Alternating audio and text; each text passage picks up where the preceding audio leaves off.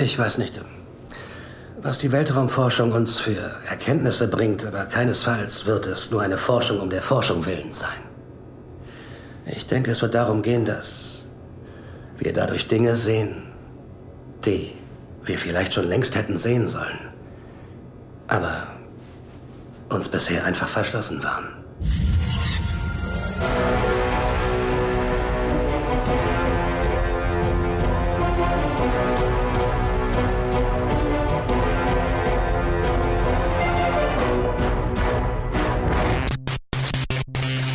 Hallöchen und herzlich willkommen zum Review-Blog. Diese Woche, ich habe jetzt gerade einfach beschlossen, dass das das erste Review ist gerade. Mhm. Äh, warum eigentlich nicht? Ja, ja, machen wir jetzt einfach so. Ich bin der Johannes. Der erste Mann und das erste Review. den, den, den ihr jetzt schon gerade gehört habt, ist der Luke. Hallo Luke. Hallo. Und ich und, bin auch noch da. Genau, der Ted ist noch da. Hi.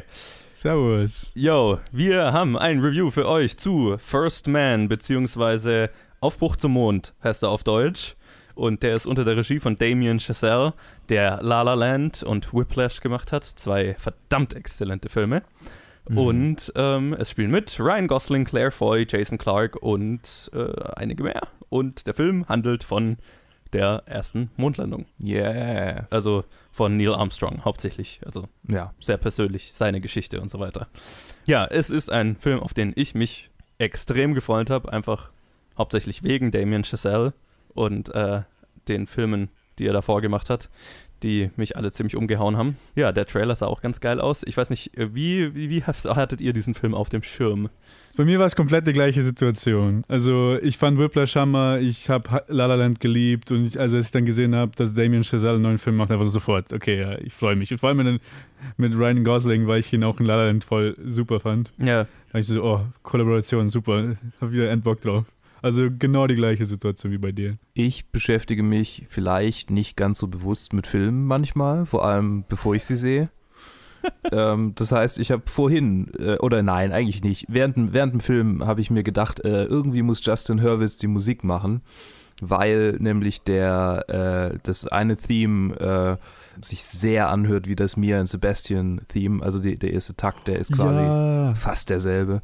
Krass, ist mir überhaupt nicht aufgefallen. Das ist mir, das ist mir sofort aufgefallen. Mir so, wo, das kann doch nicht sein, dass das einfach die Musik recyceln. Genau, genau, total. Das hat mich fast schon gestört eigentlich.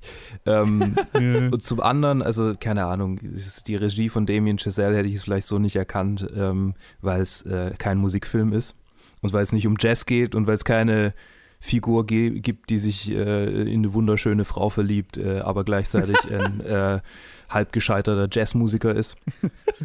Deshalb habe ich das nicht, hätte ich das so nicht äh, rausgekriegt, aber ähm, ja, also ich, ich, ich habe den so erlebt, dass ich halt irgendwie den Trailer gesehen habe, aber nur so halb, also halt irgendwie auf einem Bildschirm und auf dem anderen habe ich was anderes gemacht.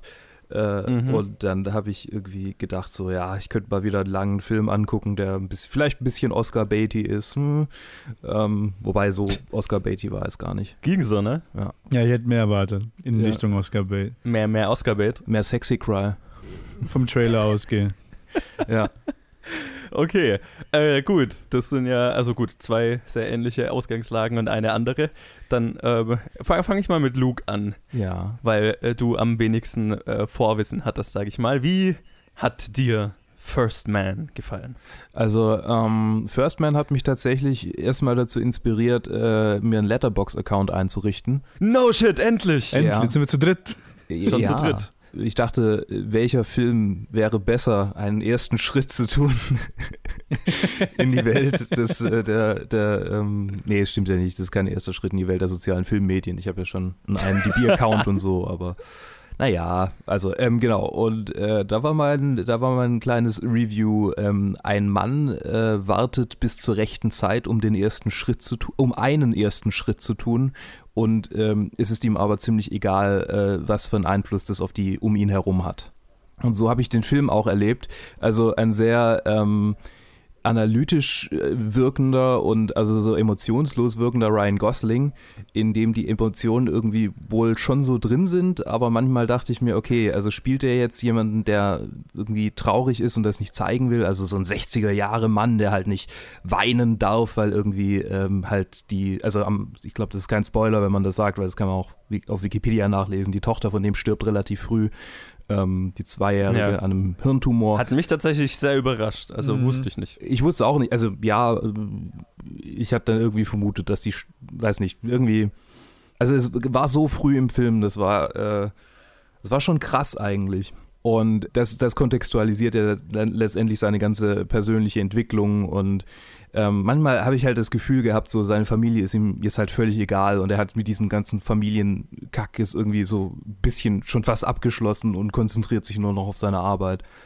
Mhm. Ähm, das fand ich heavy. Und da hat mich der Film auch echt eigentlich überzeugt, weil diese, diese Gleichgültigkeit, die er da, die er dann äh, hat gegenüber seinen, seinen Geliebten, die kann ich mir schon real so vorstellen in so einer, in so einer Situation. Zum anderen finde ich diese die, diese ganze Spannung, weil das war ja, also das war mir, glaube ich, auch bis ich den Film gesehen habe, gar nicht mal so klar, dass das so, äh, dass da so viele gestorben sind während diesen äh, Versuchen äh, hin zur ersten Mondlandung. Also da sterben ja, also gut, das ist jetzt vielleicht ein Spoiler, es sterben ein paar Leute, ich sage jetzt nicht wer, ähm, mhm. Aber es ist jedes Mal irgendwie hart und es ist jedes Mal ein Schock und man fühlt auch, also ich habe jedes Mal mit denen irgendwie mitgefühlt, weil ich dachte, oh fuck, hier sind schon wieder welche tot. Äh, vor allem ja. diese eine Cockpit-Szene. Oh ja. Die war, das war echt heftig. Das, das hat mich hart. und die, also ich habe jetzt vorhin in der Trivia gelesen, dass ähm, Chazelle ähm, den so framen wollte wie ein Thriller, also den so drehen wollte wie ein Thriller. Und das sehe ich genau in mhm. diesen Momenten sehr gut. Also es ist fast schon, fast schon ein Gefühl wie Lohn der Angst. Äh, weiß nicht, ob ihr den gesehen habt. Nope. Nee. Einer, einer der ersten und besten Thriller. Wenn der mal irgendwie irgendwo zu sehen ist, guckt euch den unbedingt an. Das ist so, so gut. Klingt nach was, was mal auf Mubi landen könnte. Auf jeden Fall. Der muss auf jeden Fall mal auf Mubi kommen. Anders kann ich mir das. Also, ja. der, ja.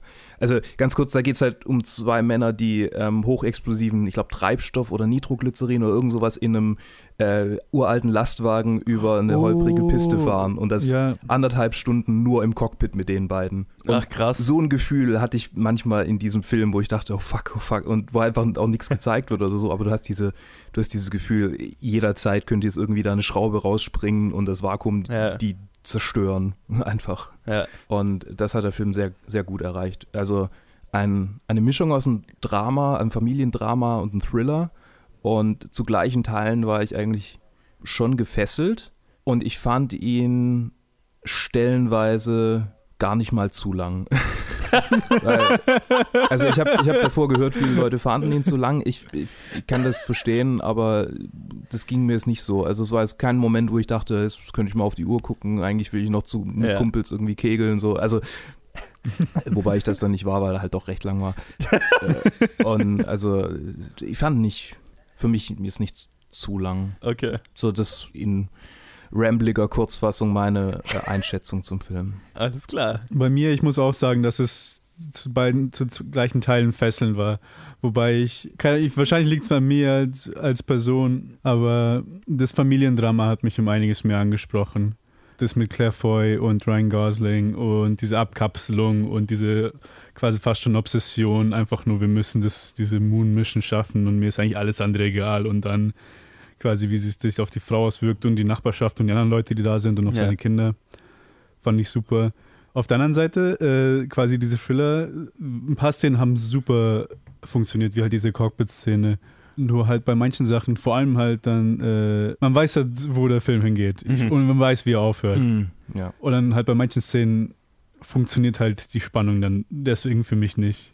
Also okay. quasi. Ist wahrscheinlich kein Spoiler, dass sie auf dem Mond landen. What? Plot Twist, die Verschwörungstheorien sind alle wahr.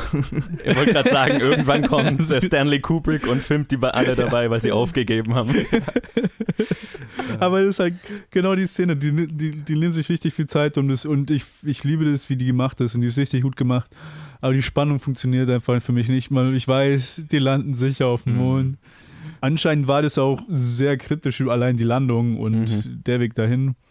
Und es ist gut zu wissen, dass es so ist und es war. Aber einfach nur, weil man halt weiß, dass es auf historischen Sachen basiert, hat es halt nicht wirklich, konnte es nicht so gut punchen, wie man es, wenn man gar nicht darüber wusste. Ja. Eine Sache, die ich aber sagen muss, unabhängig von, von der Story und, und den Sachen ist, dass mich die Handheld-Kamera teilweise sehr gestört hat. Echt? Ja, also extrem. Gerade in der einen Szene, wo, ähm, wo Neil und dieser, dieser eine Typ aus dem Cockpit, der mit dem Kinn Wisst ihr, wen ich meine? Mit dem Kinn. Ja, äh, wo die irgendwie die, die Straße entlang laufen und das war auch mit Handheld ge gefilmt, oder? Also ich kann mich erinnern, dass es sehr shaky war irgendwie. Alles, der ganze ja, Film. Ich meine, der ganze Film hat ja das so einen Paul Greengrass ja, ja. Mhm. Also da ist es mir extrem aufgefallen, sonst ist mir gar nicht so, aber ja. Ja, beim Thriller ist es mir nicht so aufgefallen und da funktioniert es auch besser. Aber bei den Szenen daheim, die mhm. nicht so dynamisch sind, aber dann trotzdem halt so ein bisschen shaky und der Handheld, es hat mich voll aus dem Film gerissen. Okay. Ein paar Szenen, es hat einfach nicht also so gut geklappt. Deswegen, stilistisch kann ich verstehen, wieso das, wie es da hingegangen ist, aber es hat mich trotzdem aus dem Film raus, rausgeholt und das ist fast das Schlimmste, was ein Film machen kann für mich. Dass ich halt einfach so, ah, okay, jetzt einfach nur während dem Film nur drüber nachdenke, ah, hätten sie es wahrscheinlich nicht so wackelig gemacht oder ja. irgendwie solche kleinen Sachen. Mhm. Das war eigentlich mit das größte Problem. Also ansonsten habe ich fast keine Kritiken an dem Film, wie er gemacht ist und an den, oder an den Schauspielern oder an dem Score. Außer dass, dass er mich halt ein bisschen an La La Land Das macht mich fertig, hat. dass mir das nicht aufgefallen ist. Tja. Aber wenn halt das der einzige Kritikpunkt ist, der mir jetzt momentan in den Kopf kommt, ist eigentlich schon ein gutes Zeichen. Nur, dass halt dass man halt dann keine fünf Sterne gegen, geben kann. Tja, Spoiler Alert, ich habe dem Film fünf Sterne auf Letterboxd gegeben. äh, ich fand den Film extrem gut. Ähm, also, ich fand es gerade lustig, weil Luke gerade gesagt hat, er fand ihn gar nicht mal so lang. Wie lang ist denn der Film? Zwei Stunden, zwei Stunden 15. What? Okay, ist mir nicht aufgefallen. Ich meine, mir war schon bewusst, dass, es, dass, äh, dass er jetzt länger als, seine, als typische 90 Minuten ist, aber ja. so fast zweieinhalb Stunden hätte ich jetzt auch nicht erwartet, weil dem muss ich zustimmen. Also der hat für mich keine Längen. Und das ist natürlich bei der, bei dem Epos, die dieser Film erzählt, auch schon, auch schon eine ziemliche Leistung. Ich muss jetzt sagen, im Gegensatz zu dir, hat mir jetzt diese Handheld-Kamera gar nicht, ist, ist, mir gar nicht so negativ aufgefallen. Ja, ich verstehe, ich verstehe vollkommen. Ich habe auch schon mit ein paar anderen Leuten ja. darüber geredet und keiner hat die meisten haben es gar nicht, also denen ist es nicht mal aufgefallen wie dir.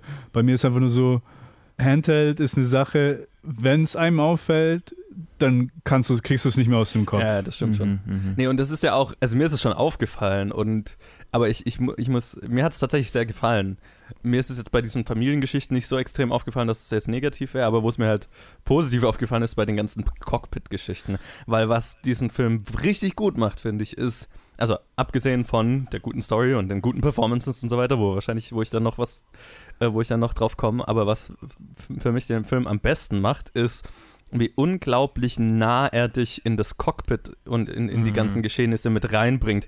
Ich habe noch nie so intensiv einen Raketenstart erlebt. Ich habe noch nie so keine Ahnung, das Gefühl gehabt, ich hock in dieser wackelnden, klappernden Metallkiste drin und das ist der erste Film, der mir so, der so richtig nachfühlbar gemacht hat, wie dünn und wie zerbrechlich das dann doch alles ist, obwohl es ne, damals Hightech war und bla, aber am Ende ist es halt doch ein, Met ein Metallcontainer, der zusammengeschraubt wurde, der, der gerade mit, mit wahnsinnig viel explosivem Sprengstoff ins All geschleudert wird, mhm. ähm, wo er dem ganzen Druck aushalten muss und so weiter. Und du hockst da als Mensch in, diesem, in dieser Mini-Kapsel drin und bist eigentlich hilflos gegen alles, was so passieren kann. Und dieses, ja, diese Extremsituation und dieses Gefühl, ich glaube, besser kann ein Film es gar nicht rüberbringen, ohne dass du selber in der Kapsel hockst. Trivia. Keins yes. der Schiffe wurde größer, also um mehr als 10% ähm, vom Original vergrößert. Was die teilweise okay. dazu gezwungen hat, ähm, die Kapseln in zwei zu teilen, weil sie es sonst gar nicht hätten filmen können. Ja, Okay. Ja, ich habe mich schon gefragt, wie die das gemacht haben, weil teilweise geht ja die Kamera mit den Leuten ja. in die Kapsel rein und so. Ja. Habe ich mich schon gefragt, wie die das gemacht haben, weil das ja so extrem eng ist. Das ist schon cool.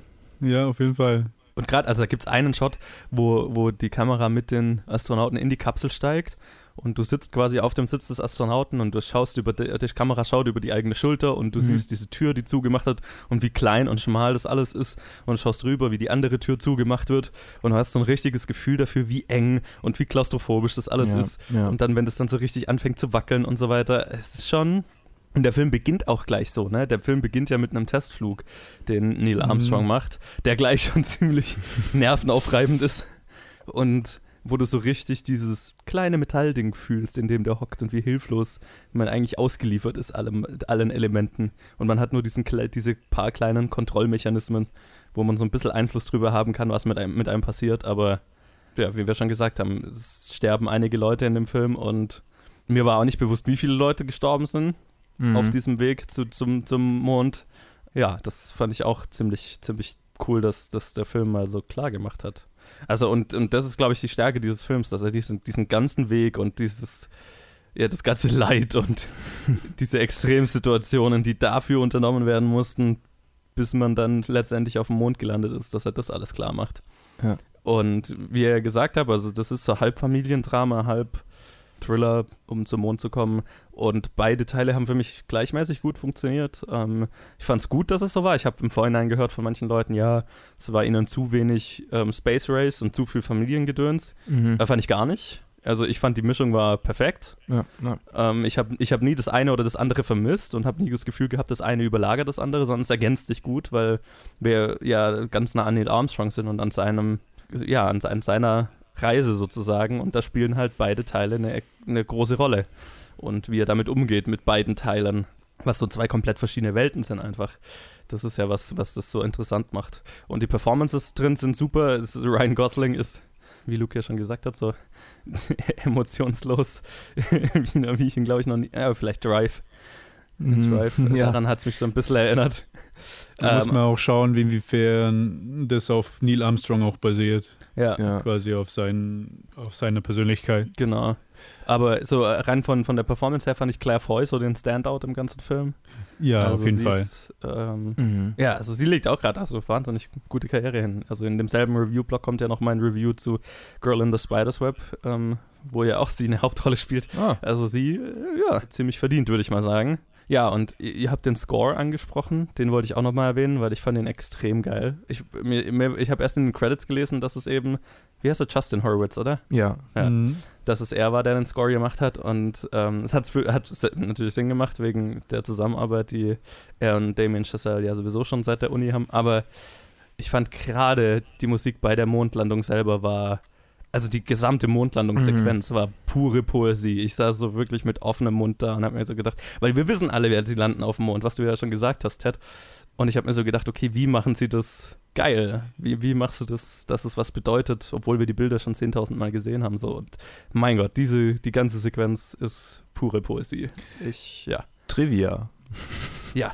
Ryan Gosling. Ryan Gosling hat in seiner sehr extensiven Vorbereitung auf diese Rolle, also er wusste schon, dass er die Rolle spielen wird, bevor sie La La Land, ähm, Ja, Ähm, ursprünglich wollte ja Damien Chazelle ist ja mit First Man zu ihm gekommen. genau. Und erst dann haben sie über La La Land geredet. Also hat sich Ryan Gosling wohl ewig darauf vorbereitet. Auf jeden Fall hat er im äh, Verlauf seiner Vorbereitung irgendwie rausgefunden, dass Neil Armstrong das äh, Theremin, also dieses Instrument da, wisst ihr welches es ist? Ja, Diese- dieses Ja, ja. Elektro. Ja, genau. Ne? ähm, dass Neil Genau. Armstrong das mag und entsprechend hat er Hurwitz dann ähm, äh, darauf hingewiesen und Hurwitz hat dann dieses Instrument gelernt und es ist ja auch im Score, also gerade dieser, der sich anhört wie Mia and Sebastian Theme aus La La Land, Mhm. diese Melodie, die ist auf dem Theremin von Justin Hurwitz selber gespielt. Wie geil. Oh mein Gott. Okay. Trivia. Ach ja, und Clint Yes. Eastwood äh, war ursprünglich als Regisseur vorgesehen. Oh, das wusste ich nicht. Krass. Wäre ein sehr anderer Film geworden. Ja, ich wollte gerade sagen. Ich bin mir nicht sicher. Also ich, ich glaube, ich habe lieber Damien Chazelles Version davon Mhm. gesehen. Ja, wobei, also als Regisseur hat er ja schon andere Filme gemacht als als äh, Schauspieler. Nee, nee, klar, klar. Aber ich finde, seine Filme sind halt immer sehr noch reduzierter und ich, moch, Mhm. ich mag Damien Chazelles Ansatz da auch ne, groß zu sein, wenn es groß sein muss, gerade Ja. bei der, bei der Mondlandungssequenz. Das kann ich mir von Clint Eastwood jetzt nicht vorstellen, Das stimmt. dass er so auf die Ja. Kacke haut. Ähm, Hm. äh, ja, also, also ja, ich, ich glaube, jetzt habe ich eh schon äh, lang genug hier äh, rum, rumgelabert. Also ich, ich hätte noch, ja, wir kommen da noch drauf. Aber ähm, ja, ich, ich fand den Film extrem, extrem gut. Äh, was Ja. ich nochmal aufgreifen will, dein Kommentar über, dass Leute gesagt haben, dass sie lieber Space Race über das Familiendrama Ja. gehabt hätten. Und da stimme ich halt auch überhaupt nicht zu. Hätte es fokussiert auf Space Race und quasi wirklich die Thematik Space Race gehabt und die ganze Zeit diese, dieses Hin und Her zwischen, oh cool, jetzt wo ich drüber rede, dieses Hin und Her zwischen den USA und der Sowjetunion und hätten sie das von beiden Seiten gemacht, das wäre super interessant gewesen. Ist auch ein interessanter Aber, aber da es ja der Fokus bei den Amerikanern ist, finde ich, ist es wichtig, dass es einen menschlichen Fokus hat, Mhm. mit einer Person dann, dann quasi diesen Weg mit Armstrong zu gehen. Finde ich um einiges besser, als hätte man es nur von einer Seite Space Race gemacht. Film. Das Ja. wäre das wäre wahrscheinlich so ein richtiger Propagandafilm gewesen am Ende. Ja. Und das ist ja auch, ich weiß nicht, ob ihr das mitbekommen habt, es gab ja, bevor dieser Film in den USA anlief, so eine in Anführungszeichen Kontroverse darüber, dass er, weil sich ein paar ähm, eher rechtsgerichtete Amerikaner darüber beschwert haben, dass der Film das Aufstellen der amerikanischen Flagge nicht zeigt und das so interpretiert haben, dass der Film anti-amerikanisch ist. Geil. Oh mein Gott. Und es da eine riesige Diskussion über diesen Film gab, bevor er rauskam. Mhm. Oh, Nur nur mal am Rande. Dumme Menschen. Ja. Ja, ich, Ja. ich fand es schön, wie, wie, also es hat schon so ein Space Race-Gefühl ausgelöst, weil anfangs hast du halt dieses Gefühl von, äh, von wegen, wir sind jetzt wissenschaftlich an dem Punkt, dass wir das machen können und wir nutzen jetzt quasi Ja. die, die Chance. Ähm, aber dadurch, dass es dann so beschleunigt wird, also am Anfang hat es so ein bisschen äh, das Gefühl wie, ke- kennt ihr die Tim und Struppi Comics? Ja. Nie Auf- wirklich gelesen, nee. Aufbruch zum Mond und Schritte auf dem Mond, ähm, das sind vermutlich meine zwei Lieblingscomics von Tim und Struppi, weil ich die ganze Zeit dieses Gefühl habe, so ja, da geht es gar nicht irgendwie um, äh, ja, wir sind jetzt zuerst auf dem Mond, sondern wir als Menschheit sind auf dem Mond. Ja. Und das wird, das wird dann in den Tim und Struppi Comics durchkreuzt, äh, aber ähm, also von jemand irgendwie aus einem anderen Land, aber das ist jetzt äh, nicht so wichtig. Auf jeden Fall ähm, hatte ich am Anfang dieses Gefühl, so ja, wir wollen auf den Mond halt, weil wir auf dem Mond können, ähm, Mhm. wie halt John F. Kennedy auch in dieser Rede da sagt, because they are hard und so. Ja. Äh, aber halt, dann wird es plötzlich zu einem zu einem Rennen, aus dem man auch nicht mehr aussteigen kann. Also wo die Leute, die ja anfangs Neil Armstrong äh, im, äh, im Bewerbungs- und Vorstellungsgespräch fragen, äh, ob er bereit ist, so weit zu gehen. Und er sagt, ja, auf jeden Fall Mhm. ist er bereit, so weit zu gehen, wo er es dann später umdreht und sagt, ja, hier sind wir so weit gegangen, jetzt können wir auch nicht mehr aufhören, jetzt können wir nicht mehr umdrehen. Ja. Wir sind quasi am Point of Safe Return, äh, sind wir drüber raus. Ja. Und ja. äh, dieses, dieses, dieser Switch, den fand ich sehr, also das war dann der Moment, wo man wirklich dieses Space Race auch fühlt. Und Ja. viel mehr hat es für mich eigentlich auch gar nicht gebraucht, weil sonst wäre es, wie, wie Ted sagte, einfach zu Patriotismus geworden. ja, total. Und ich glaube, also das ist ja auch was. Also Ryan Gosling hat es dann eh in einem Interview gesagt, wo er auf diese Kontroverse in Anführungszeichen angesprochen wurde. Ja, es geht ja mehr darum, dass die Menschheit was geleistet hat, als dass Amerika. Klar, es, und das ist ja immer noch ein amerikanischer Film und du siehst, gibt einen sehr prominenten Shot von der amerikanischen Flagge, wie sie hochgezogen wird und so weiter. Es ist, ein, es ist schon ein patriotischer Film, Ja. aber halt nicht übermäßig. Und ich Mhm. finde, das hat einen ganz guten, einen ganz guten ähm, Zwischen, ein ganz gutes Zwischenmaß, so dass es eher eine menschliche Geschichte ist. Und so so Filme wie, wie, ja, wie ihr gesagt habt, so, so patriotistische Space Race Movie gibt es halt schon einige und Mhm. das ist halt dann auch nicht, das ist dann nicht so was Besonderes, wie wir jetzt bekommen haben. Ja. ja, dann ist es halt nur ein unterhaltsamer Film, aber halt nichts tiefergehendes und dieser Film liefert halt so viel mehr als das. Ja. Und das finde ich, ma- hebt den halt ganz klar aus der Masse hervor da eben auch. Wie mega cheesy der Shot auch gewesen wäre. Ja, kein eben. Also Sag gibt ja keine Art und Weise, wie man das irgendwie uncheesy machen kann. Ja, das ist die Sache. Ich finde es auch ganz gut, weil äh, das ist basiert darauf, dass es halt dann, wir sind als Menschheit auf den Mond, Mond gekommen.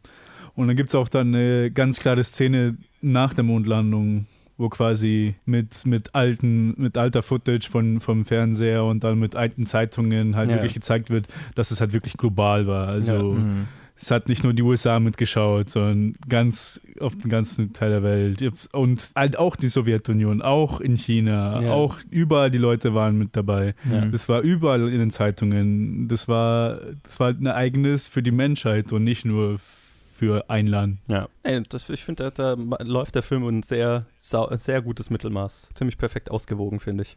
Und äh, es ist ja auch, also, A, natürlich die Menschheit, ein, ein, ein Ding, das die Menschheit erreicht hat, aber auch fand ich, was ja diesen Film so emotional macht, ist, dass es ja Neil Armstrongs Geschichte ist und ähm, das ist jetzt tatsächlich was, also was bei der Mondlandung passiert, was ich nicht spoilen werde, aber das ist ja so ein bisschen auch seine Geschichte von dem Anfang, wo eben seine kleine Tochter stirbt, mhm. bis zu dem Punkt, wo er darüber hinwegkommt und was, dass, dass diese Arbeit auch so ein bisschen, die Arbeit, die er tut, ihm dabei hilft, aber also es ist ja so eine sehr kom emotional komplexe Geschichte, die der Film da ja. erzählt. Ja. Über, über nicht nur den Armstrong, seine, auch seine, seine Familie, seine Frau und so weiter ähm, die Menschen in seinem Umfeld. Und das macht der Film, finde ich, sehr geschickt. Also, dass er, dass er dieses, diesen Aspekt damit reinbringt und dem Ganzen so einem, dem ganzen Space Race so eine menschliche Komponente dadurch gibt. Mhm. Und eine menschliche Fallhöhe, die es ja sonst nicht gehabt hätte, wenn es einfach nur so rah rah. wir gehen auf den Mond wäre. Ja. Ra, ra, wir gehen auf den, Mond.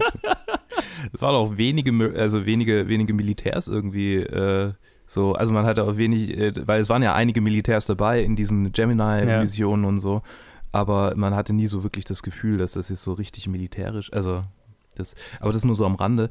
Ähm, was du ja. gemeint hast äh, mit diesem Emotion, mit dieser emotionalen Arc äh, von Neil Armstrong, ähm, das fand ich auch interessant, wie es halt äh, zeigt, dass äh, Leute, also speziell glaube ich halt auch Männer aus der Generation, vielleicht auch noch der folgenden, oder vielleicht auch der jetzigen, also das muss ich, ich will es auch gar nicht so irgendwie auf Generationen schieben, aber halt wie so, mhm. so das ist ja typisch irgendwie so, so, so Kerle, so, ja, wir öffnen uns nicht emotional, wir verschließen uns ist irgendwie vor, diese, vor diesem Schmerz, der in uns drin steckt. Und dann musste er ja. also wirklich halt bis zum Mond fliegen um es irgendwie zu verarbeiten. Und selbst das ist er eigentlich ja. noch nicht so wirklich. Also, ich meine, er hat ja, sie haben sich ja noch geschieden später in, im echten Leben. Ja. Ähm, gut, das ist ja. natürlich die Frage, inwieweit das ist, äh, wirklich real ist, was da auf dem, also was Joe nicht spoilern wollte.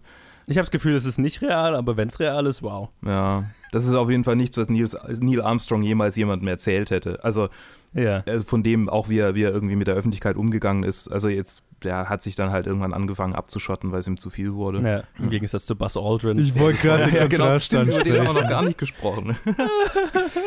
ich finde ja, ich liebe ja Buzz Aldrin im echten Leben heutzutage, weil er einfach so ein grumpy old man ist, ja, ja. der sich mit allen anlegt, der ja auch mal jemanden verprügelt hat, weil er ihn angesprochen hat darauf, dass die Mondlandung nur fake war. Mhm. und so. Ähm, und ich fand ihn auch in dem Film sehr unterhaltsam. Aber viel zu wenig im Film, aber trotzdem sehr unterhaltsam gespielt von Corey Stoll. Mhm. Ja, ja, sehr unterhaltsam. Ich weiß halt nicht. Ah, es kommt mir halt sehr negativ drüber. Also als ob sie ihn in einem schlechten, schlechten Licht darstellen wollen. Dass er quasi einfach nur so für die typischen Gründe zum Mond geht. Also quasi Neil macht es für ja. quasi für sich als Person. Da ist ein sehr persönlicher Aspekt mit dabei. Und Buzz Aldrin ist halt like, ich bin der, ich bin einer der ersten auf dem Mond. Ja. Ich mache da, ich nehme da, ich nehme den Schmuck von meiner Frau mit und ich werde jetzt zum Star ja. und keine Ahnung. Ja, das ist halt Ich weiß nicht, ob das so, ob das an der Realität so weit vorbei ist, ehrlich gesagt. Es ist halt so ein, so ein Publicity-Schwein, der komplette Gegenpart zu Neil, aber ich fand das, also in dem, in der, in dieser Pressekonferenz fand ich, dass es eigentlich nicht negativ geframed, sondern das, für mich war es mehr so, ich, ich habe mich ja die ganze Zeit, also du willst dich ja mit Neil eher ähm, natürlich äh, identifizieren in diesem Film. Ja. Und äh, für mich war das so in dem Moment, ach Gott sei Dank, jetzt muss Neil in dieser wahnsinnig unangenehmen Situation gerade nicht reden, weil er halt auch irgendwie ja, so nichts sagen kann, was die, was die Reporter irgendwie geil finden und Bass nimmt das jetzt auf sich. Und klar, profitiert er auch davon aus seiner Sicht, aber. Stimmt, stimmt, so kann man es auch sehen. Also ich fand ihn jetzt auch nicht negativ. Außer in den Momenten, wo er halt wirklich ein Arschloch war, also wirklich über tote Leute, die halt wirklich kurz davor gestorben sind, sich lustig gemacht hat. Da dachte ja. ich so ah, irgendwie. Ja. ja, andererseits, da habe ich mir auch so gedacht, klar, es ist völlig unangemessen und äh, aber so, und aber andererseits, ich habe verstanden, wo dieser Galgenhumor herkommt, weil ich meine, äh, er, er wäre halt der Nächste, ne? Also, mm, ja. es ist ja so, die sind sich ja alle bewusst, dass die als nächstes halt draufgehen können. So. Ja, genau. Und so, so ein gewisser Galgenhumor, das fand ich jetzt nicht unrealistisch oder so. Das war schon klar, unangemessen und unangebracht, aber es, es, hat gepasst vom Charakter her. Ja. Ich glaube, ich werde mir den Film nochmal anschauen müssen, nachdem ich ein bisschen mehr über vor allem die beiden weiß. Ja. Also speziell über Neil Armstrong. Dass ich einfach nur quasi keine Interviews oder so anschaue, oder über dem ich mich informiere und dann quasi den Film noch in einem anderen Licht nochmal sehen kann. Mhm. Ja. Mhm. Wobei, ich wollte noch ein, eine, eine Sache ansprechen. Unabhängig vom Thriller, unabhängig vom Familiendrama, unabhängig von den beiden. Was ich interessant fand, was ich auch, was mir auch gar nicht bewusst war, dass quasi diese Energie vom, vom, von Anti-Vietnam-Protesten quasi sich dann auch auf die NASA übertragen Also mhm. quasi inwiefern, wieso machen wir uh, das? Ja. Wir schmeißen hier Geld. Weil ich dachte immer, ich, ich, ich, weiß echt nicht viel über, die, über diese Zeit ja. für den Space Race. Ich dachte immer, die Bevölkerung wäre wär vollkommen dahinter gestanden. Quasi, ja. we'll beat the Soviets ja. oder so in die Richtung. Aber anscheinend halt schon viel negative Aus, Aufrufe in, in, der, in der Bevölkerung über Taxpayer Dollars mhm. und die verschwenden hier das Geld und was soll das? Kinder gehen hungrig ins Bett und ja. wir hauen hier Milliarden raus, ja. um einen Typen auf den Mond, Mond zu schicken. Nee, das fand ich auch interessant, weil der Film ja sehr fokussiert ist auf Neil Armstrong und seine Geschichte, aber dann halt auch mal so einfach noch an, anreißt, was ging im Rest von Amerika ab mhm. zu der Zeit. Mhm. Und auch die, ne, so Rassenkonflikte und so weiter, kurz, kurz nur anreißt und sagt, hey, das war da. Ja aber sich dann wieder fokussiert, aber es trotzdem nicht aus dem Blick verliert. Das fand ich schon, also hat für mich ein ganz gutes Maß gehabt. So. In der zweiten Hälfte der 60er Jahre war Amerika halt einfach so eine wahnsinnig gespaltene Nation. Ich glaube, dieser, dieser ja. Rückhalt für die NASA, den gab es schon, aber halt nur in der einen Hälfte quasi. Und die andere Hälfte war auf der Straße und wurde von der Polizei verprügelt. Ja, genau. In, in, einer, in einer gut situierten weißen Bevölkerung war, glaube ich, der Rückhalt mehr ja. da als sonst wo. Ja, als arme Person könnte man wahrscheinlich Space Exploration als nichts anderes als Luxus anschauen ja, und Verschwendung. Ja. Also es wird ja auch über SpaceX gesagt, obwohl das ja einfach privates Geld ist. Total, und man weiß ja immer erst hinterher, also das finde ich ja das Interessante dann auch, wenn man überlegt, was uns allein diese Mondlandungen an Technologiefortschritt und so weiter gebracht hat. Ähm, also laut, lauter so Sachen wie zum Beispiel die Kameras, die wir heute im Handy haben, mhm. haben den Ursprung in diesem Programm und so weiter das, das fand ich auch interessant so nachzulesen, einfach die ganze technologische Fortschritt und so weiter, der da gemacht wurde. Ich bin auch erst vor kurzem drauf gekommen, aber man realisiert gar nicht, wie viel von, Techne, von der Technologie, die wir heutzutage haben in privaten Produkten, ihren Ursprung alle in quasi in Agencies haben. Ob ja. es jetzt ob es irgendwie Space Agency, also NASA oder Defense oder ja. irgendwelche andere Richtungen ist. Es ist quasi da das meiste entwickelt wurde, wenn man da irgendwie einen Fortschritt suchen wollte. Mhm. Da ist das Geld da, um es zu entwickeln und genau, so. Genau, und dann quasi erst danach in den privaten Sektor gekommen. Ja. Das Internet ja auch. Ja, ja, ja also unzählige Sachen. Ja. Unzählige Sachen. Also, ihr hört uns dank dem Militär. So. nee, nee. Diese, diese Message unterstütze ich nicht.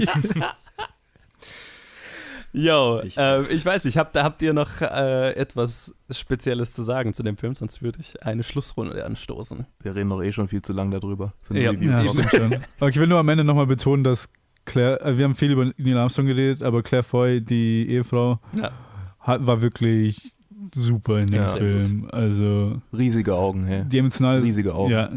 Sie hat so große Augen.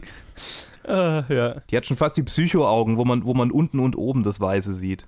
Das, das ist schon fast gruselig. Hast, habt ihr jemand von euch Unsane gesehen? Leider noch nicht. Nee. Ich okay. wollte ihn mir anschauen, aber ich habe es nicht geschafft. Schaut euch den mal an, weil wo du gerade Psycho-Augen gesagt hast, da kommt es dann gut zum Einsatz. Mm. Oh, ich, ich sehe gerade äh, das Titelbild auf IMDb und denke, ah ja, okay, ich kann es sehen. ja. Äh, jo, dann fange ich doch wieder mit Luke an. Schlussworte zu First Man. Aufbruch zum Mond. Ähm, seht ihn euch an. Der zweit- bis drittbeste Film, den ich dieses Jahr gesehen habe. Wow, ein Vorschau auf deine Liste am Ende des Jahres. Ja. Schön. Das sind die Vorschau werde ich mir verkneifen, aber auf jeden Fall auch eine große Empfehlung, den Film zu sehen. Ich werde mir eine leichte Vorschau genehmigen. Ich glaube, er landet auch in meinen Top 10. äh, ihr solltet euch den auf jeden Fall anschauen. Lasst euch nicht abschrecken von der Länge. Man spürt sie nicht. Es ist ein sehr That's what she said. Sorry. So, damit danke fürs Zuhören. Dankeschön. Danke, Ted und Luke, dass ihr dabei wart. Immer gerne, wieder gern. Gerne, gerne. Und äh, wir machen hier mal Ende und dann kommen jetzt, glaube ich, noch zwei Einzelreviews in diesem Review-Vlog. Äh, viel Spaß damit und wir hören uns dann im nächsten, was auch immer. Bis dann. Tschüss. Ciao. Was ist mit ihm passiert? Ich habe ihn in der Kirche gefunden. Die Krauts haben mich direkt nach der Landung erwischt. Als ich wieder aufgewacht bin, hatte was? ich überall Schläuche in mir. Was in der Kirche? Wie bist du in die Kirche gekommen? In dem Leichentransport. Was? Die Ganz Experimente. ruhig, hey, beruhig dich Die machen erst mal, ja? Experimente mit denen. Die machen Experimente an den Dorfbewohnern. Was? Wie mit Chloes Tante. Die verbrennen Menschen mit Flammenwerfern. Und die Leichen bewegen sich noch. Ja, Mal und durch. die, Bist du auch bis zum Turm vorgedrungen? die Frau hatte gar keinen Körper mehr und konnte, konnte trotzdem reden. und draußen fällt... Boys! Was? Boys, bist du auch bis zum Turm vorgedrungen? Hallo, ich bin der Johannes hier mit einem weiteren Review im aktuellen Review-Blog. Ähm, ich glaube dem letzten Review, ich bin mir noch nicht ganz sicher. Es kann sein, dass ich noch eins danach reinpacke, aber das kann auch sein, dass das erst nächste Woche kommt. Das habe ich noch nicht entschieden, aber deswegen, ich betrachte das jetzt mal als das letzte. Kann sein, dass da noch was kommt. Also, ich habe ein Review für euch zum, äh, ja, zu einem überraschenden neuen Film. Einem, von dem ich schon ein bisschen was gehört hatte, aber den ich nicht so auf dem Radar hatte von den Leuten, die ihn gemacht haben und dass er jetzt schon rauskommt, nämlich Operation Overlord oder einfach nur Overlord im Original unter der Regie von Julius Avery, der davor Son of a Gun gemacht hat. Äh, Es war sein einziger Feature-Langfilm bisher und äh, der jetzt am neuen Flash Gordon-Film arbeitet. Interessant.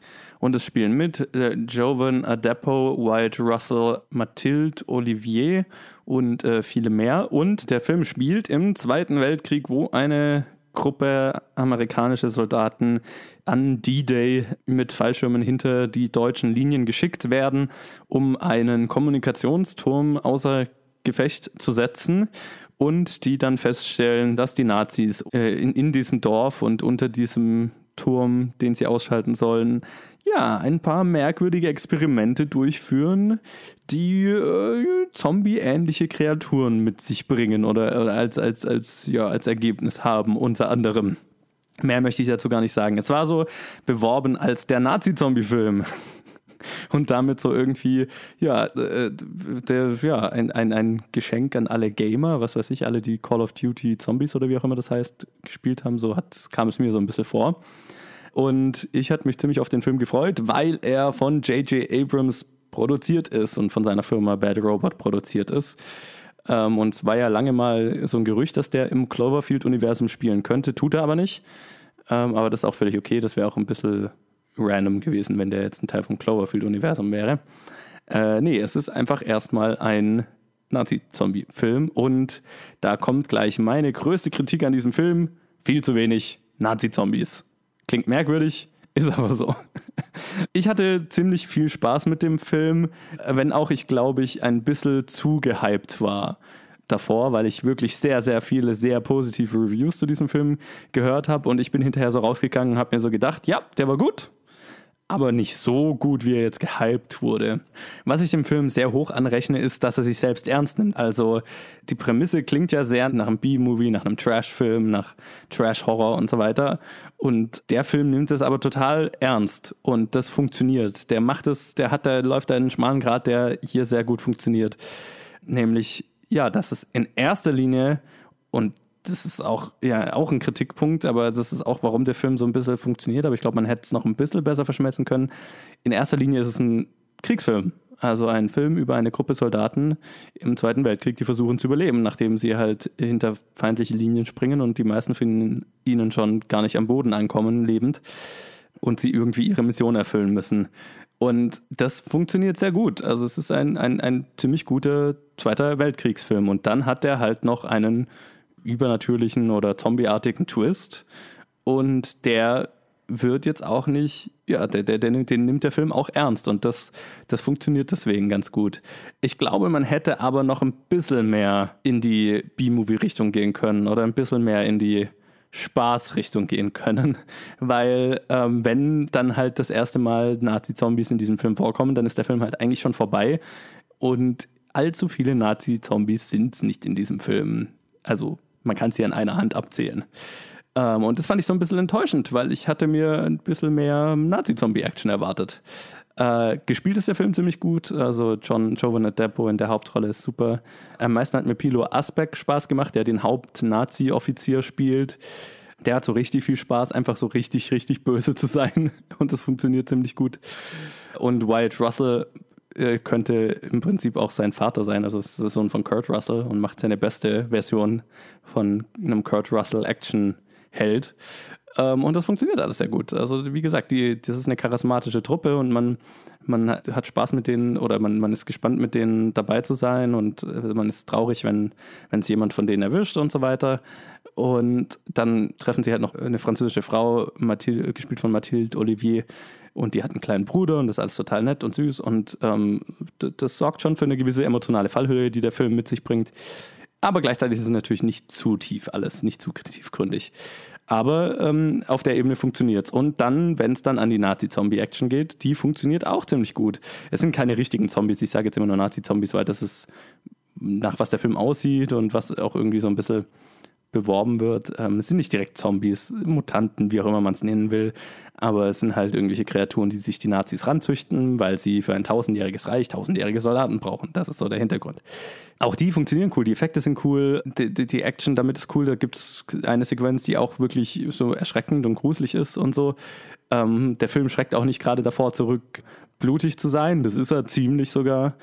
Also auch nichts für schwache Nerven, was das angeht. Aber am Ende ist das, was ich, womit ich zurückgelassen war, war so ein bisschen, ich will mehr, mehr Nazi-Zombies. Wo ist, wo, ist, wo ist der Horror in diesem Film? Hätte ich mir gerne mehr gewünscht. Und das ist, was, was so mein Fazit dazu wäre. Also ich glaube, ich, ich kann den Film schon empfehlen. Es ist ein sehr guter Film.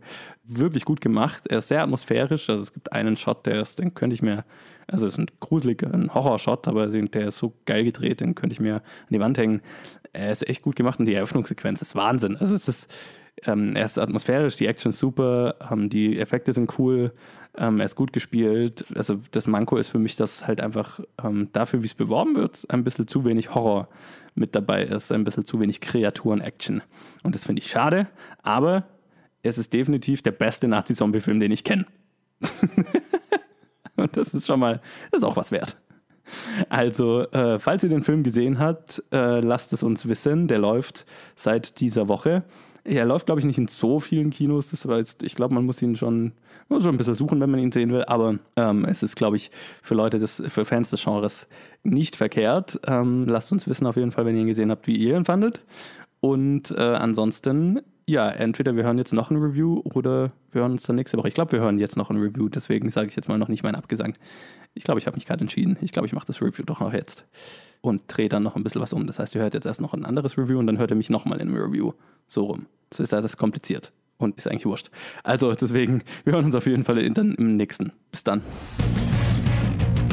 Hallo, hier ist der Luke und ich bespreche jetzt Outlaw King. Outlaw King kam äh, am 9. November auf Netflix raus, ist aber schon äh, gescreent worden. Also die offizielle Premiere war beim Vancouver Filmfestival, glaube ich. Irgendwas, irgendwas ähm, kanadisches habe ich vorhin. Ja, Toronto, genau, im September schon.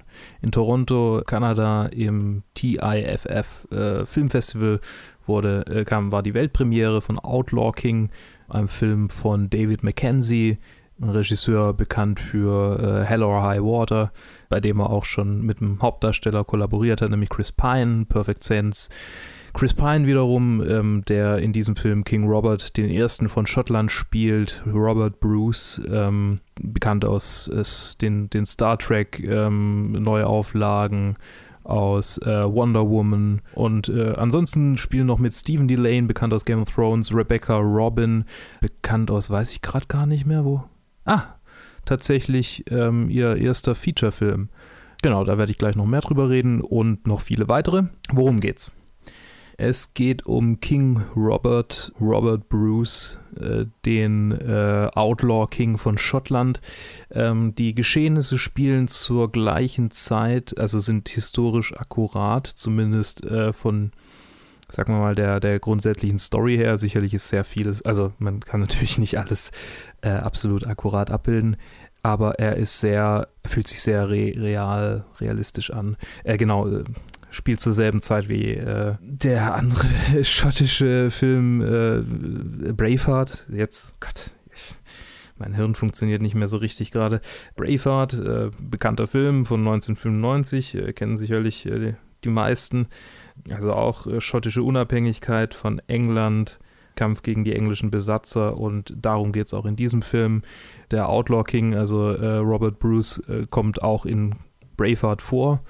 Interessanterweise kommt nächstes Jahr, 2019, das wusste ich jetzt auch noch nicht, äh, ein Film raus, in dem es auch um Robert Bruce geht, mit dem Mann, der in Braveheart schon Robert Bruce gespielt hat, nämlich Angus McFadden. Fadgen. Angus McFadgen.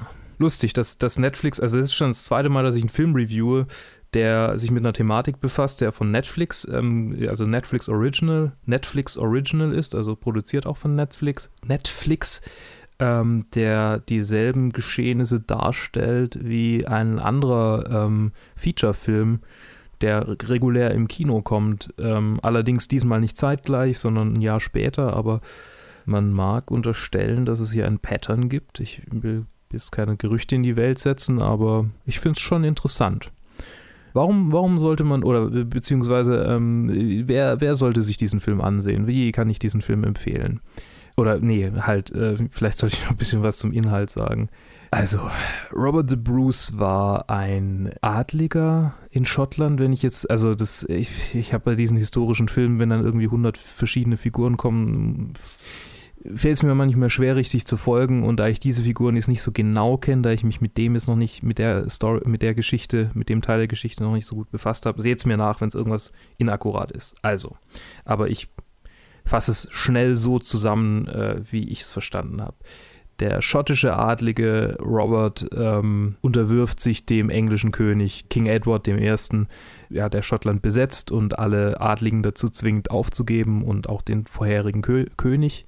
King Edward verheiratet dann seine, seine Patentochter mit Robert, um quasi den Frieden zu halten. Robert ist einer der einflussreicheren Adligen. Jedoch werden die äh, äh, Schotten verraten durch den Sohn von King Edward, nachdem dieser äh, erliegt, also seinem, einem, einem Leiden erliegt, also halt stirbt ähm, nämlich Edward Prince of Wales, der dann einen Feldzug gegen die Schotten führt und äh, sehr brutal vorgeht und die Adligen äh, halt quasi tötet, die sich ihm teilweise eigentlich schon über unterworfen haben. So.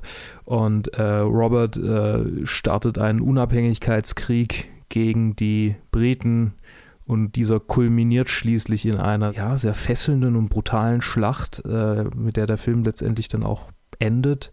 Und bei dieser Schlacht, also ich will jetzt nicht spoilern, wie sie ausgeht, aber steht Robert mit äh, einer sehr äh, schlecht ausgestatteten Armee, einer berittenen Streitmacht der Briten oder der Engländer gegenüber.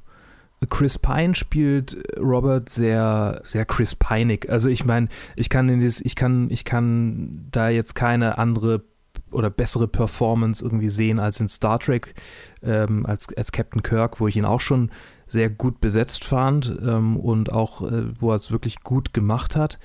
Aber es ist nichts, keine Breakout-Performance.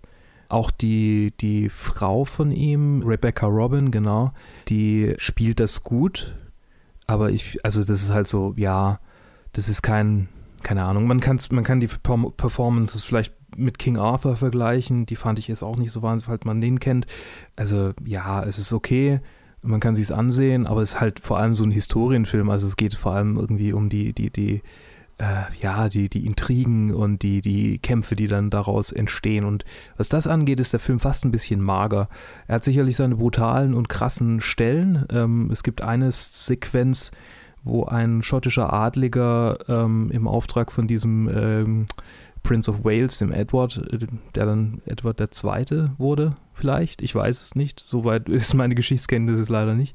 Über ein schottischer Adliger aufgeknüpft wird und den Bauch aufgeschnitten bekommt und seine Gedärme fallen raus und man sieht halt, wie er irgendwie halt vom Galgen stranguliert wird und das vor den Augen seiner Familie und irgendwie seiner Kinder. Also es ist schon krass. Und auch die Schlacht, ähm, also da wird nicht mit Blut gespart, äh, alles sehr praktische Effekte auch, ziemlich, ziemlich eindeutig zu sehen das, das fand ich schon cool, aber es ist halt ein zweistündiger Film und diese Schlacht, die nimmt halt irgendwie, ich habe es jetzt nicht getimed, aber ich schätze mal so eine Viertelstunde, zehn Minuten sowas ein, ja, eher eine Viertelstunde. Also kein signifikanter Anteil. Und der Rest ist jetzt auch nicht so wirklich, also kampflastig oder also klar gibt es hin und wieder mal so kleine Gefechte, aber die sind schnell vorüber. Also das ist sehr, sehr Dialog-heavy. Äh, und ich weiß nicht, sowas wie, wie King Arthur oder Königreich der Himmel oder so, die, die habe ich ja vor allem wegen der mon monumentalen Schlachten immer angeguckt. Und die ist schon gut, aber ich hätte gern mehr gehabt davon einfach. Und wenn es halt nicht mehr gibt, dann sollte man den Film vielleicht auch ein bisschen mehr kürzen. Ich weiß, dass der Film schon gekürzt wurde, habe ich gelesen in einer Review. Der kam in, äh, jetzt habe ich schon wieder vergessen, in, in Vancouver war es richtig? Nein, äh, ich, ja. also da in, in Kanada halt bei der, bei der Weltpremiere kam er, ich glaube, 30 Minuten länger oder so raus. Also, und das, also das heißt, er war also zweieinhalb Stunden, jetzt ist er zwei Stunden lang. Und auch die zwei Stunden finde ich fast ein bisschen lang. Also, hm, ja, hm, ich will mir gar nicht vorstellen, wie er dann war. Ähm, es sei denn, natürlich wurden Schlachten ausgekürzt, dann wäre es vielleicht, vielleicht besser gewesen.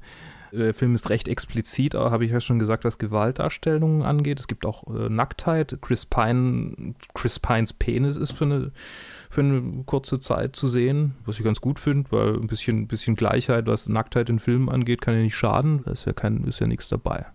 Insofern, also, keine Ahnung, wurde irgendwie kommentiert in mehreren Reviews, aber es ist kein wirklicher wichtiger Part im Film. Es gibt weniger Penis als in Game of Thrones. Game of Thrones ist ein guter Vergleich den man vielleicht auch noch erwähnen kann. Game of Thrones ähm, hat sicherlich so einen großen Imprint irgendwie bei mir zumindest hinterlassen, dass alles, was irgendwie gefühlt in derselben Ära spielt, obwohl Game of Thrones natürlich fiktiv ist, ähm, aber alles, was halt irgendwie so aussieht und äh, die Leute sind ähnlich ausgerüstet und äh, tragen ähnliche Kleidung und es sind sogar einige Schauspieler aus Game of Thrones dabei. Gerade äh, King Edward wird gespielt von äh, Stephen Delane, der Stannis Baratheon gespielt hat.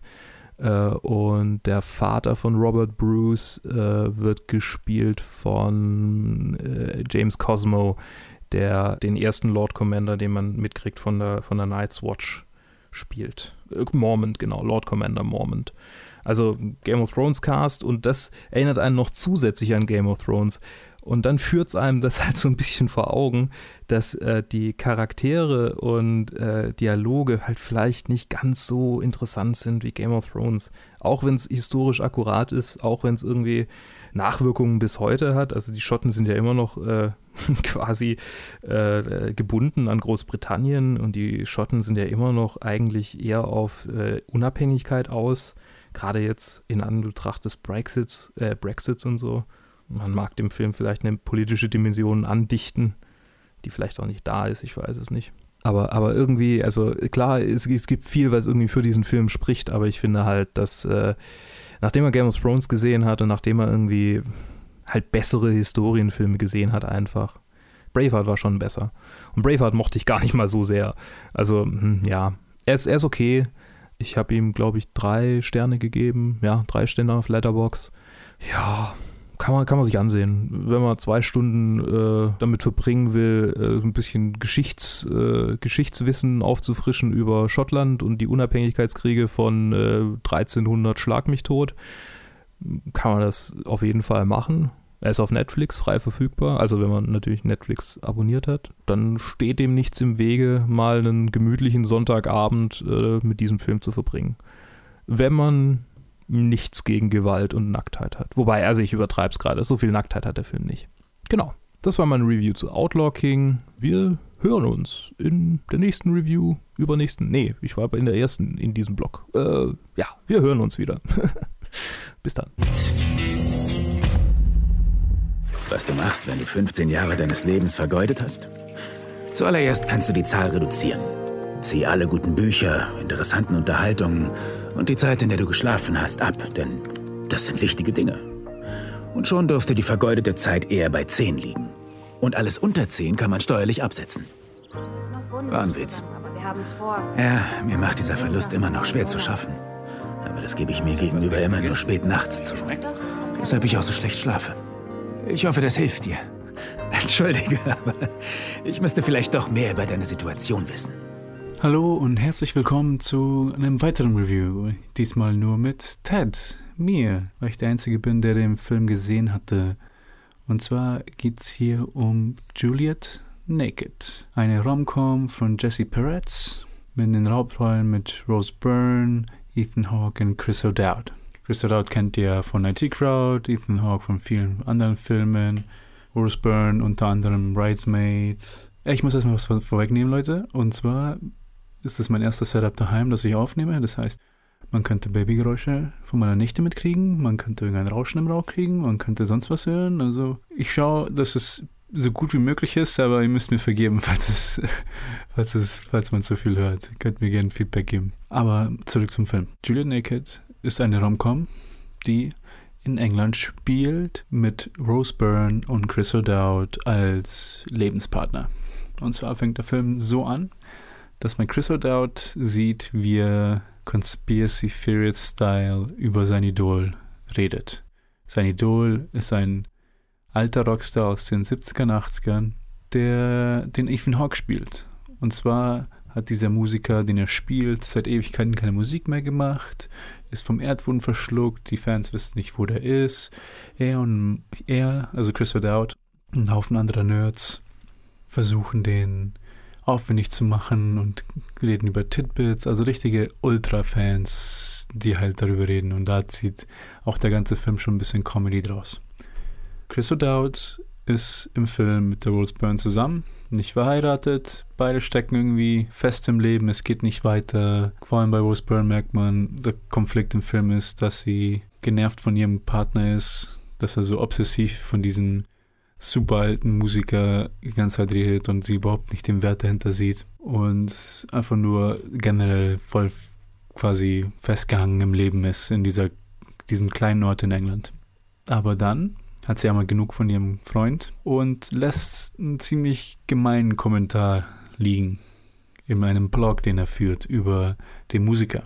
Dieser Kommentar wird vom Musiker, von Ethan Hawke, gelesen und er schreibt sie an quasi, so lernen sie sich kennen und fangen an zu e-mailen und über ihr Leben zu reden. Und man merkt, dass der Ethan Hawke, nachdem er quasi seine Musikkarriere beendet hat oder abgebrochen hat, dass er halt viele Kinder mit vielen Frauen bekommen hat, jetzt gerade bei einer von seinen Ex-Frauen lebt, ein bisschen ziemlich halt im Low-End von seinem Life ist, dass er halt nicht wirklich zu begeistern ist, dass er gerade die Passion, die er hat, nur darin reinsteckt, seinen, einen seiner Söhne an seine, eines seiner Kinder zu erziehen. Mit den anderen hat er kaum Kontakt. Also man, man merkt quasi den Ruf, den man mitbekommt am Anfang des Films von seinem Ultra-Fan, halt überhaupt nicht zutrifft. Und im Laufe des Filmes, sie lernen sich kennen über E-Mail, und dann wollen sie sich treffen und, ah ja, genau, damit ich es nicht vergesse. Also schon ein bisschen her, seitdem ich den Film gesehen habe. Mittendrin trennen sich dann auch das Paar, also Rose Byrne, Chris O'Dowd trennen sich, weil er sie betrogen hat mit einer jungen neuen Assistentin in der Schule, wo er arbeitet und haben sich halt so getrennt und dann war sie halt einfach nur, okay, jetzt bin ich alleine. Dann will sich Ethan Hawke mit ihr treffen. Und zwar kommt er nach London, um sich mit ihr zu treffen, weil er London seine eine seiner Töchter, mit der quasi wieder Kontakt aufgebaut hat, wieder da, äh, dahin kommt. Und dann entfaltet sich quasi die Beziehung, wenn sie sich dann treffen. Und dann wird es auch teilweise so ein Trio, weil dann der Chris O'Dowd auch mitbekommt, dass die, dass er wieder da ist und er, dass er sein Idol ist. Aber der Fokus ist wirklich zwischen Rose Byrne und Ethan Hawke. Der Frau, die fest in ihrem Leben steckt und ich weiß, was die machen soll. Und der alte Rocker, ehemalige Rocker, der jetzt einfach auch in der Garage von seiner Ex-Frau lebt und überhaupt keine Ahnung, was er machen soll.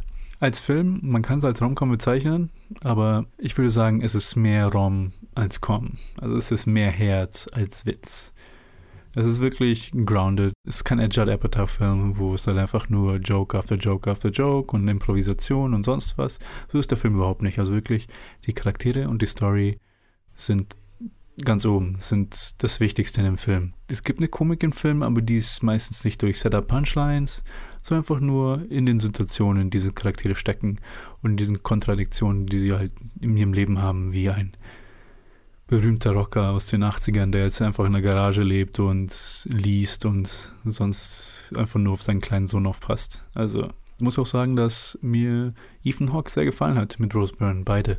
Chris O'Dowd ist der Comic Relief in diesem Film und er macht die Arbeit gut, aber er zeigt auch ein bisschen seine Leistungen als Schauspieler. Also es ist nicht so so einseitig, nicht nur Comedy-lastig. Rose Byrne und Ethan Hawke, super. Also man mag es denen zuzuschauen, sie haben eine super Chemie. Ähm, Ethan Hawke ist immer ein super Schauspieler, ich liebe den. Ich habe den Film vor einer langen Zeit gesehen, als er in der Sneak lief und da hat er mich halt einfach nur positiv überrascht. Es ist eine kleine, nette Romcom, die einfach viel Herz hat und viel Good Feelings hat, aber auch ihr realistisch bleibt. Also es ist kein, kein wacky Hijinks oder sowas, sondern einfach nur zwei Menschen, die sich bei bestimmten Abschnitten ihres Lebens finden und mögen lernen und sich dann immer auch treffen und dann halt auch quasi da Zeit verbringen und sich kennenlernen. Und es ist einfach super nett. Also man mag es halt einfach. Das ist einfach so ein Feel-Good-Movie. Also es, es ist einfach eine nette kleine Rom-Com. Es geht nicht zu tief in irgendwas rein. Es ist aber auch nicht zu oberflächlich. Wenn ich sage Feel-Good-Movie, das ist genau das, was ich meine. Es ist einfach ein Film, den, kannst, den kann man anmachen und es ist einfach nur so eine nette kleine Geschichte, die man sieht. Und es macht einfach nur Spaß, den da mit anzuschauen. Man muss sagen, es ist ganz kompetent gemacht, cinematografisch, jetzt nicht eine Hochleistung, aber die Sache ist halt, dass es halt kompetent ist, aber schon was die Bilder angeht, Cinematografie angeht, schon ein bisschen vergesslich. Das heißt, da hätte der Film halt noch einiges mehr rausholen können, ein bisschen kreativer sein können. Weil ohne das sieht er halt aus wie jede andere romantische Komödie. Und das zieht es halt dann ein bisschen runter, was halt schade ist, weil quasi die Dynamik zwischen den Charakteren, zwischen den drei Hauptdarstellern ganz gut funktioniert und dass man auch gerne, also wirklich gleich mittendrin ist und dass eigentlich die Atmosphäre auch ganz charmant ist. Und ich merke gerade, ich merke gerade, dass es doch schon ein bisschen zu lange her ist, dass ich den Film gesehen habe. Und mehr will ich auch nicht verraten, weil es auch nicht viel mehr zu sagen gibt. Also es ist halt einfach nur eine schöne kleine Romcom, die man sich gerne mal anschauen würde. Also ich kann euch definitiv eine Empfehlung geben, wenn ihr das Interesse habt, euch mal da reinzusetzen. Juliet Naked ist halt wirklich eine sehr charmante Komödie, sehr charmante romantische Komödie. Und Ethan Hawke, egal wo er drin ist, schaut euch den an. ist einfach ein super Schauspieler. Und das war's auch, glaube ich, schon. Ich weiß jetzt gerade nicht, ob das das zweite oder letzte Review ist in dem Blog. Deswegen sage ich mal, falls es das letzte Review ist, liked uns, kommentiert, gebt uns Vorschläge, was auch immer ihr machen wollt. Wir hören und lesen von euch gerne. Ansonsten, falls ihr was vergessen habt, wird das der Johannes sicher auch sagen. Und Servus! Das ist der erste Test von Projekt Firefall. Mit diesem Tool hat man Zugriff auf die meisten Online-Verteidigungssysteme. Franz Balder hat es entwickelt. Für die Amerikaner. Und er hat mich angeheuert, um es ihnen wieder wegzunehmen. Wegnehmen im Sinne von Clown. Ich glaube, er wollte es zerstören. Wer ist das? Der Mann, der es mir geklaut hat, bevor ich es Balder zurückgeben konnte. Und wenn du ihn gefunden hast? Was willst du tun? Ich hol mir zurück, was er mir genommen hat. Und Hallöchen, da bin ich wieder mit eurem letzten Review diese Woche. Ich habe ich mich vorhin im Overlord Review ja entschieden, dass ich das dieses Review dann doch noch diese Woche mache. Ähm, das war jetzt nämlich, äh, was ich mir vorhin die Frage gestellt habe, weil ich erzähle euch jetzt was zu uh, The Girl in the Spider's Web beziehungsweise Verschwörung. Der Film kommt übernächste Woche erst raus, aber ja, warum nicht euch jetzt schon mal ähm, ein Review dazu geben? Das äh, kann ja nicht schaden, weil nächste Woche ist dann ja Fantastic Beasts Woche und da ist auch schon viel los. Deswegen machen wir das mal lieber diese Woche. Ich erzähle euch was, wie gesagt, zu Verschwörung, The Girl in the Spider's Web unter der Regie von Fede Alvarez, der den exzellenten Don't Breathe gemacht hat und Evil Dead. Ähm, und das ist ein neuer Film in dem Girl with a Dragon Tattoo Franchise, wie auch immer man es nehmen will ähm, nach den Büchern von Stieg Larsson mit dem Charakter Lisbeth Salander Michael Blomqvist und so weiter. Aber dieses, dieser Film basiert nicht auf einem von Stieg Larssons Büchern, das Buch, auf dem dieser Film basiert, ist nach seinem Tod erschienen von einem anderen Autor. Ja, und das, ich meine, das ist ja, dieses Franchise ist eh so ein bisschen verwochen, weil es gibt ja drei schwedische Filme, die, die erst die Originalbücher verfilmt haben und dann gibt es eine amerikanische Version bisher unter der Regie von David Fincher mit Daniel Craig und Rooney Mara als Lisbeth Salander die ja auch ganz gut war. Und das ist jetzt der zweite amerikanische Film, der aber dann nicht mehr nach den Originalbüchern ist. Alles ein bisschen verwirrend. Auf jeden Fall hat der Claire Foy in der Hauptrolle als Lisbeth Salander und spielen auch noch mit Sylvia Höcks, Lakeith Stanfield und viele mehr. Und ja, der Film handelt wieder von Lisbeth Salander, äh, einer jungen Hackerin, die ja in diesem Film in einen Spionageplot verwickelt wird. Und da, ja, kann ich leider gleich sagen, dieser Film hat mich leider nicht wirklich überzeugt. Und das finde ich sehr schade, weil ich hatte mich sehr auf den Film gefreut. Ich bin ein großer Fan der schwedischen Filme, der drei schwedischen Filme. Ähm, ich fand das amerikanische Remake auch ganz gut. Nicht so gut wie die schwedischen natürlich, aber immer noch sehr gut. Und ich bin ein großer Fan von dem Charakter Lisbeth Salander und all, allgemein von diesem Thriller-Genre. Und ähm, diese, die, die Filme hatten ja alle so ein bisschen so diesen einen dreckigen Thriller-Vibe, so ein bisschen was, ja, das war ja die Spannung in diesem Film, dass es um, um menschliche Abgründe ging und so weiter. Und das schmeißt der neue Film leider alles komplett in die Tonne und tauscht es aus gegen einen absoluten durchschnittlichen 0815 Spionageplot. Lisbeth Zelander wird in dem Film leider zu, ja, diese, zu, zu einer klischeehaften Hacker-Superheldin sozusagen. Sie ist im Prinzip James Bond oder Jason Bourne oder Ethan Hunt in dem Film und ich kann nicht so wirklich nachvollziehen, warum man diesen Schritt gemacht hat. Im Trailer wird es ja auch schon, also ich meine, schaut euch, wenn ihr den Film sehen wollt, schaut euch den Trailer bitte nicht an, weil der Trailer verrät wirklich alles. Also Sony ist da oft ganz schlimm drin, im, im Trailer schon alles zu verraten. Ja, in dem Film geht es darum, dass Lisbeth Salander beauftragt wird, eine Software von der NSA zu klauen, mit der man das gesamte nukleare Waffenarsenal der Welt steuern könnte. Und quasi, und dann gibt es eine Terrororganisation, die das auch will. Und dann, ja, wird Lisbeth in diesen Plot verwickelt und das ist alles so, man hat so das Gefühl, das hat man einfach schon so oft gesehen, jeder Mission Impossible Film, jeder James Bond Film, jeder Jason Bond Film, alle handeln sie davon, dass irgendwelche Terrororganisationen an nukleare Waffen kommen und so ein bisschen bin ich es über. Bei sowas wie Mission Impossible finde ich es noch vertretbar, weil da geht es ja gar nicht so sehr um den Plot, sondern mehr um die Action und so. Das ist völlig in Ordnung, aber hier, hier habe ich es halt so gar nicht verstanden, weil das Interessante an, an dem Charakter Elizabeth Salander ist, dass es eine wahnsinnig tiefgründige Frau ist, die einfach extrem viel erlebt hat und ähm, so eine Rächerin für ja, misshandelte Frauen ist sozusagen. Und das macht der Film halt in der Eröffnungssequenz und die ist auch im Trailer, damit wird der Film beworben und der Rest vom Film hat nichts damit zu tun. Äh, es kommt dann noch so Stück für Stück raus, dass es dieser, dieser ganze Plot auch mit ihrer Familie was zu tun hat, was sich so ein bisschen stark konstruiert an, an, anfühlt und das ist halt leider alles sehr. Ich, ich fand den Plot echt langweilig, muss ich leider sagen. Der Film hat zwei große Pluspunkte, finde ich. Ähm, das ist einmal Claire Foy in der Hauptrolle. Sie ist super. Sie hätte einen viel, viel besseren Film verdient, eine viel, viel bessere Story vor allem. Sie legt auf jeden Fall gerade zurzeit eine wahnsinnig coole Karriere hin. Also sie ist ja auch gerade in Aufbruch zum Mond. Auch hier ähm, in Verschwörung gibt sie sich Mühe, aber hat halt leider nicht so viel, mit dem sie arbeiten kann. Und ähm, was ich halt dem Film auch noch anrechnen, äh, auch noch positiv anrechnen kann, ist, dass er sehr atmosphärisch gedreht ist und sehr atmosphärisch gemacht ist.